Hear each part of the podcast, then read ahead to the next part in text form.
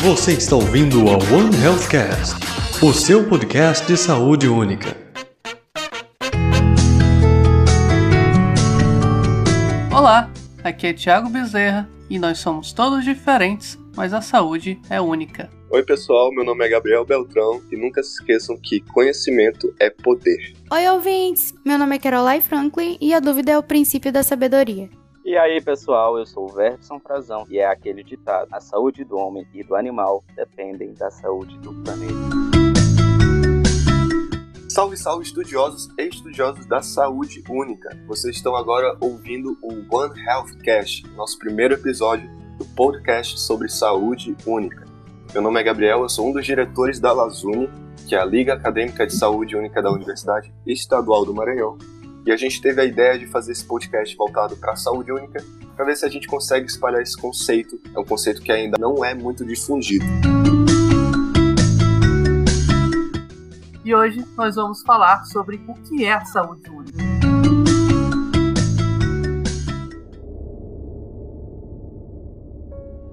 Bem, a saúde única ela é uma abordagem colaborativa e transdisciplinar. Ela vai atuar nos níveis regionais, nacionais e internacionais. E eu acho interessante a gente conceituar a saúde única aqui, nesse primeiro momento. É de suma importância entendermos que a saúde única, ela representa uma visão integrada da saúde, considerada única e composta por três áreas indissociáveis: a humana, a animal e a ambiental. A interligação dessas três áreas ela é reconhecida por organizações internacionais, como a OIE, que é a Organização Mundial da Saúde Animal, e a OMS, que é a Organização Mundial da Saúde.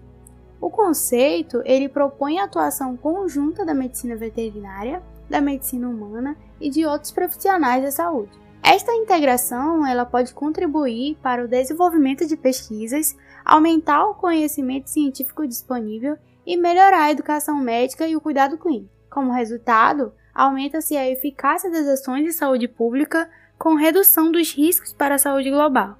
As interações ecológicas entre humanos e animais acontecem em diversos ambientes e de diferentes maneiras. Essas interações, elas podem ser responsáveis pelas transmissões de doenças entre homens e animais, as conhecidas e reconhecidas zoonoses, e segundo a OIE, cerca de 60% das doenças humanas elas são zoonóticas, assim como 75% das doenças emergentes e reemergentes. Mas, Carol, o que são essas doenças emergentes e reemergentes? As doenças emergentes elas são caracterizadas como um novo problema de saúde, como foi o caso da hepatite C e da febre hemorrágica causada pelo vírus Ebola. Já as doenças reemergentes elas indicam uma mudança no comportamento epidemiológico de doenças já conhecidas, que haviam sido controladas, mas que voltaram a representar ameaça à saúde humana. Na história recente do Brasil, por exemplo, registram-se o retorno da dengue, do cólera e da expansão da leishmaniose visceral. The One Health movement, it's the interface of human health, animal health and the environment.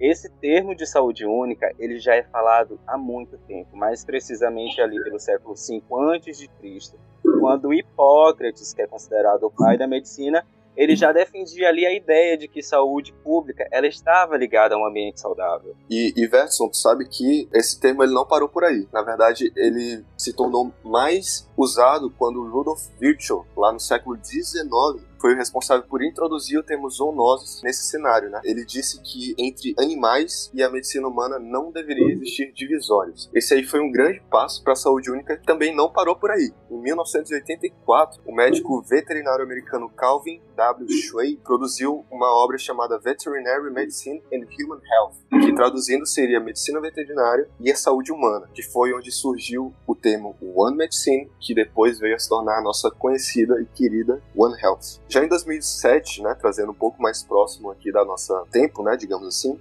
é, na Conferência Ministerial Internacional sobre Influenza Aviária e Pandêmica, lá em Nova Delhi, na Índia, representantes de 111 países foram encorajados a aplicarem o conceito de One Health. No ano seguinte, a OIE e as Organizações das Nações Unidas para a Agricultura e Alimentação passam a desenvolver estratégias conjuntas dentro do conceito One Health, com o objetivo de reduzir os riscos riscos emergenciais e disseminação de doenças infecciosas resultantes da interface entre animais, humanos e ecossistemas. Faz a gente lembrar que, à medida que a sociedade vai evoluindo, a saúde única ela se faz cada vez mais presente, porque à medida que o ser humano entra mais em contato com animais, com as florestas, com o meio ambiente em que ele vive em si, aumenta a necessidade do estudo em conjunto dessas áreas, que é basicamente o que a saúde única preza, que é a interdisciplinaridade de assuntos de importância animal, humano e do meio ambiente.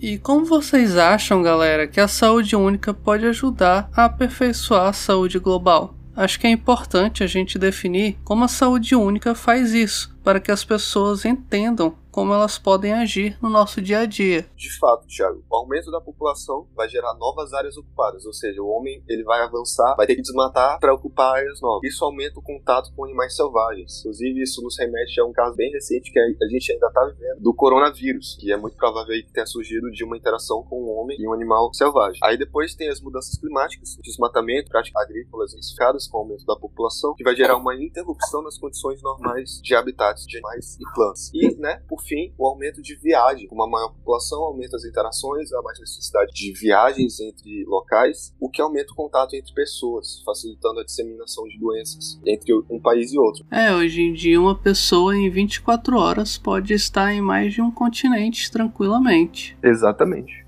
The One Health movement, it's the interface of human health, animal health, and the environment. Essas tecnologias que surgem com a saúde única, a gente tem que voltar um pouquinho no tempo, mais especificamente na Revolução Industrial, né, que quando surgiu a primeira vacina, que foi no início da Revolução Industrial, que ela erradicou a varíola, temos a descoberta da penicilina em 1928, quase 100 anos depois. Então, a saúde única acaba desenvolvendo demais a ciência. A gente tem agora o exemplo da Covid-19, então os cientistas correm contra o tempo para descobrir uma vacina em tempo recorde para poder salvar a população. E nós temos que lembrar que todo o desenvolvimento de vacinas, remédios, qualquer produto de saúde e até mesmo cosméticos tem obrigatoriamente que passar por testes de segurança, que são em grande parte realizados em modelos animais. E isso faz parte da saúde única. Na medida que esses testes são uma medicina comparativa, a gente está usando a reação dos organismos de animais, ou seja, saúde animal, para determinar o que faz mal ou não para o ser humano. Sim, exatamente. E é importante lembrar que nas últimas duas décadas ocorreram três episódios de epidemias envolvendo o coronavírus. Como o Vertson estava falando sobre Covid, é importante destacar isso, e todas elas eram de origem zoonótica. O primeiro caso foi da epidemia do SARS-CoV-1 na China em 2002. O segundo caso, altamente nocivo e causador da epidemia da Síndrome Respiratória do Oriente Médio. E o terceiro caso, a epidemia do SARS-CoV-2, responsável pela Covid-19 que surgiu na China. E todas essas epidemias, elas trouxeram grandes impactos aos indivíduos e ao serviço de saúde, sendo a atual e de maior proporção caracterizada como uma pandemia. Mas o que esses três episódios têm em comum?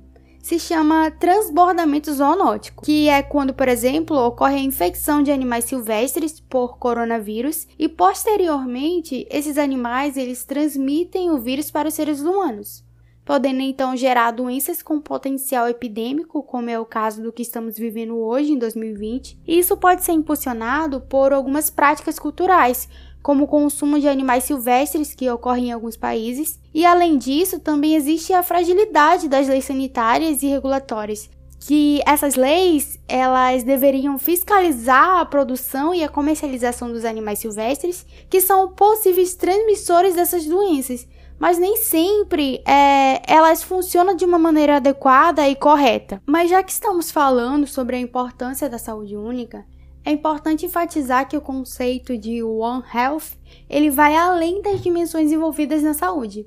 Ele também auxilia no desenvolvimento de políticas públicas, legislações, pesquisas e na implementação de programas. Essa inserção do conceito de saúde única em diversas esferas, ela pode contribuir para a eficácia das ações de saúde pública, podendo assim reduzir o risco à saúde global. Ou seja, quando falamos sobre saúde única, estamos falando do cuidado com o ambiente, com a segurança alimentar que está relacionada com a segurança de toda a cadeia produtiva. E dentro dessa cadeia está o ambiente, o manejo e a sanidade dos animais e a prevenção de doenças transmissíveis ao ser humano. E o controle, é claro, da qualidade do produto final para comercialização até chegar ao consumidor final que irá preparar esse produto de forma adequada. The One Health movement, it's the interface of human health, animal health and the environment. E um dos modos que a saúde única age no controle das doenças é a utilização de animais sentinelas, ou seja, identificar os problemas de saúde dos animais domésticos ou selvagens que podem surgir quando um novo patógeno surge em uma população. Esta população animal pode indicar para os agentes de saúde da região se há ali algum patógeno desconhecido ou novo na região, ou até mesmo se é uma doença reemergente, sendo que essa doença pode ser uma doença zoonótica. Então é importante ter essa vigilância para nos prepararmos e nos prevenirmos contra doenças zoonóticas que podem atingir proporções gigantescas e até virar uma pandemia. Um dos exemplos clássicos do uso de animais como sentinela foi Nova York. No verão de 1999, a veterinária patologista do zoológico do Bronx notou uma grande quantidade de corvos mortos ao redor do zoológico, o que levou a ela a ter uma preocupação se isso não poderia ser uma doença que afetaria as aves do zoológico. Isso a fez começar uma investigação e alertar o CDC, ao mesmo tempo, dezenas de pessoas ficaram doentes com sintomas de febre, dor de cabeça e muscular, em alguns casos, meningite e encefalite. Após analisar o tecido de algumas aves, mortas no zoológico, o CDC descobriu que a doença misteriosa era o vírus do Nilo Ocidental, que provocou a morte de 21 pessoas naquele verão e de centenas de aves do zoológico e da natureza. Esse vírus é um vírus originário da África e ele é transmitido por mosquitos do gênero Culex e apresenta uma alta virulência em várias espécies de aves e atualmente ele já está espalhado na América do Norte, na Europa e na Oceania, além da África. E é importante ter essa vigilância das aves mortas, pois elas são as primeiras afetadas pelo vírus, o que dá tempo dos órgãos de saúde se prepararem para é, realizar ações preventivas contra o mosquito e para organizar o sistema de saúde para receber as pessoas que irão ficar doentes. E isso aí, Thiago, isso me lembra uma outra história um pouco mais antiga. Eu não vou me recordar a data agora, mas do Jon Snow. Pra você que tá ouvindo a gente aí que acha que Jon Snow é só de Game of Thrones, não é. ai, ai. Não sei se eu tô certo em falar isso, mas ele foi um dos precursores da epidemiologia. Quando ele verificou que tava tendo. Qual era a doença, vocês lembram? Era cólera. Era cólera, isso. Ele verificou que na cidadezinha onde ele morava tinham casos de cólera concentrados em alguns pontos. Então ele foi lá, anotou os pontos em que estavam concentrados esses casos e verificou que próximo a esses pontos tinha uma fonte. E aí ele chegou à conclusão de que a água da fonte estava contaminada. Então, talvez tenha sido aí um marco não só da epidemiologia em si, mas da saúde única, porque ele, ele fez um estudo epidemiológico todo ali do ambiente para verificar o, como ele influenciava na vida das pessoas e vice-versa.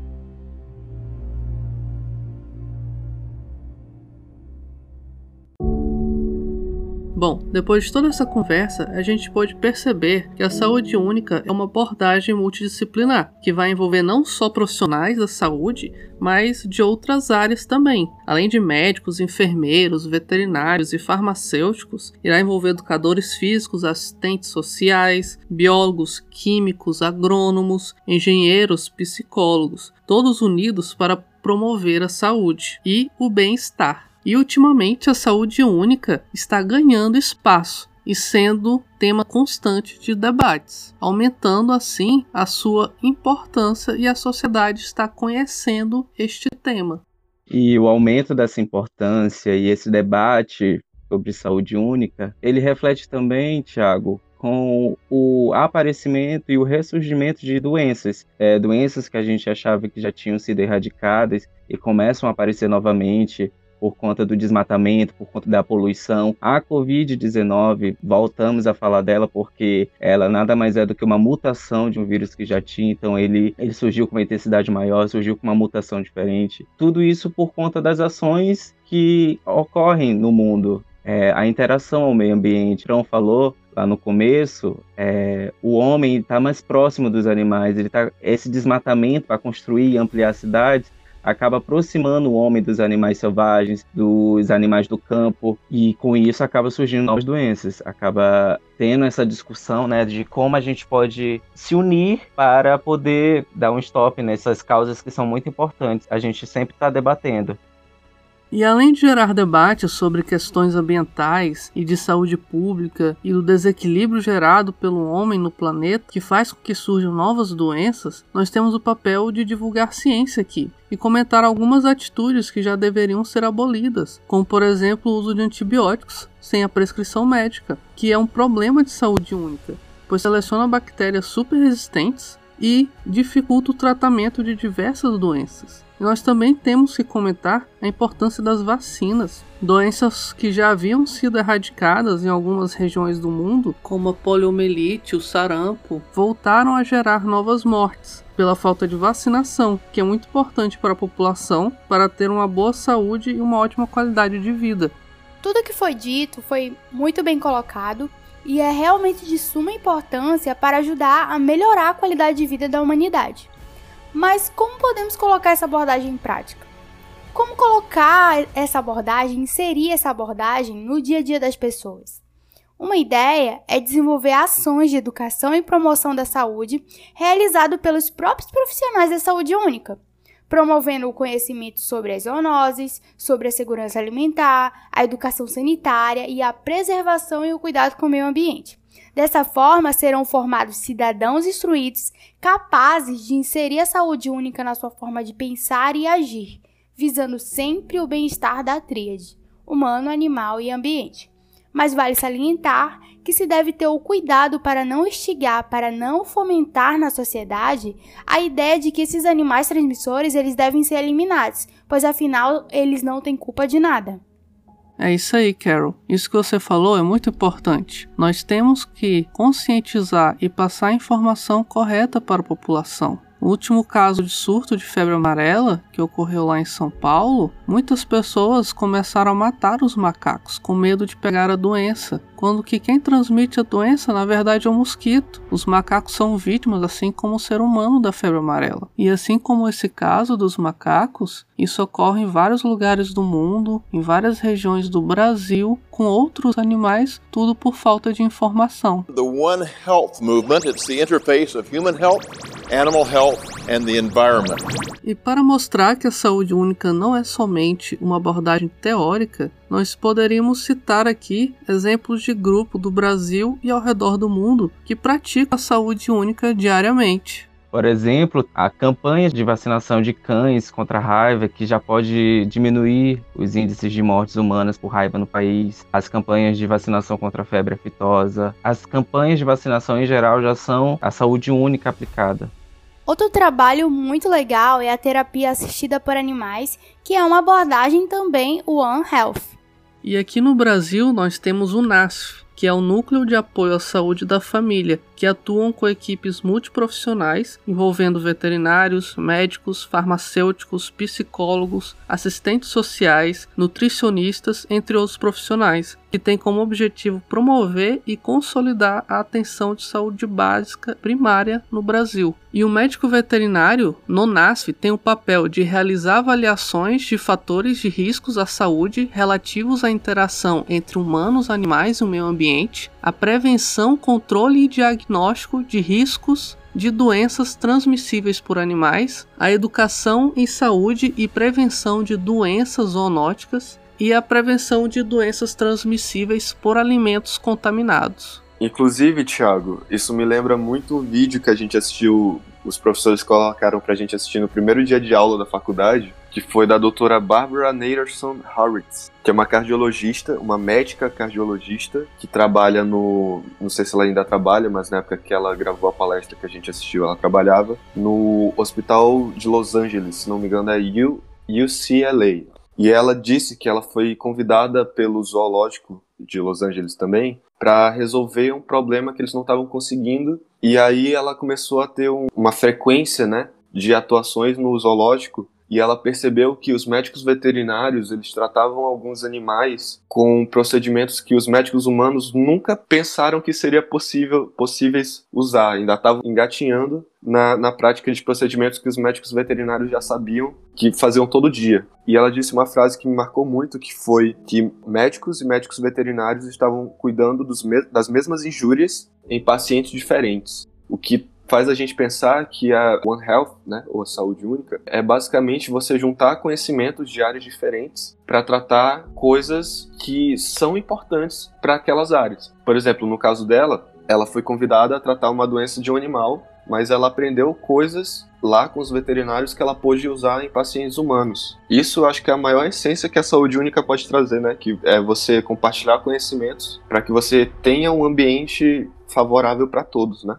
É, e para finalizar, como último exemplo prático de saúde única, em Seattle, na Universidade de Washington, existe a One Health Clinic, que é uma clínica de assistência à saúde que promove atendimento primário para pessoas em situações de rua e seus animais. Esse projeto envolve alunos de veterinária, medicina, serviço social, farmácia e enfermagem. Os pacientes recebem tratamentos de doenças infecciosas, de traumas físicos e contra o abuso de substâncias químicas, e os seus animais realizam exames, controle de parasitos e ectoparasitos, além de vacinação. Essa ação vai promover saúde para as pessoas em situação de rua e dos seus animais, e evita que as pessoas possam adquirir alguma zoonose. Então, pessoal, usando esse exemplo que o Thiago acabou de dar aqui para mim, acho que é o melhor possível para definir a saúde única. A saúde única é basicamente um estudo em conjunto de diversas áreas da saúde, seja de médicos veterinários, médicos, psicólogos, educadores físicos, sempre tendo como base a integração entre saúde animal, saúde humana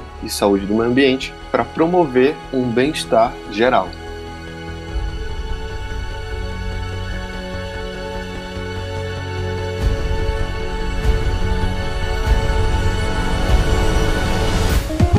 Esse podcast foi gravado pela Liga Acadêmica de Saúde Única da Universidade Estadual do Maranhão. Mande a sua sugestão ou comentário para o arroba lazune.ema ou para o e-mail lazuneuema.gmail.com.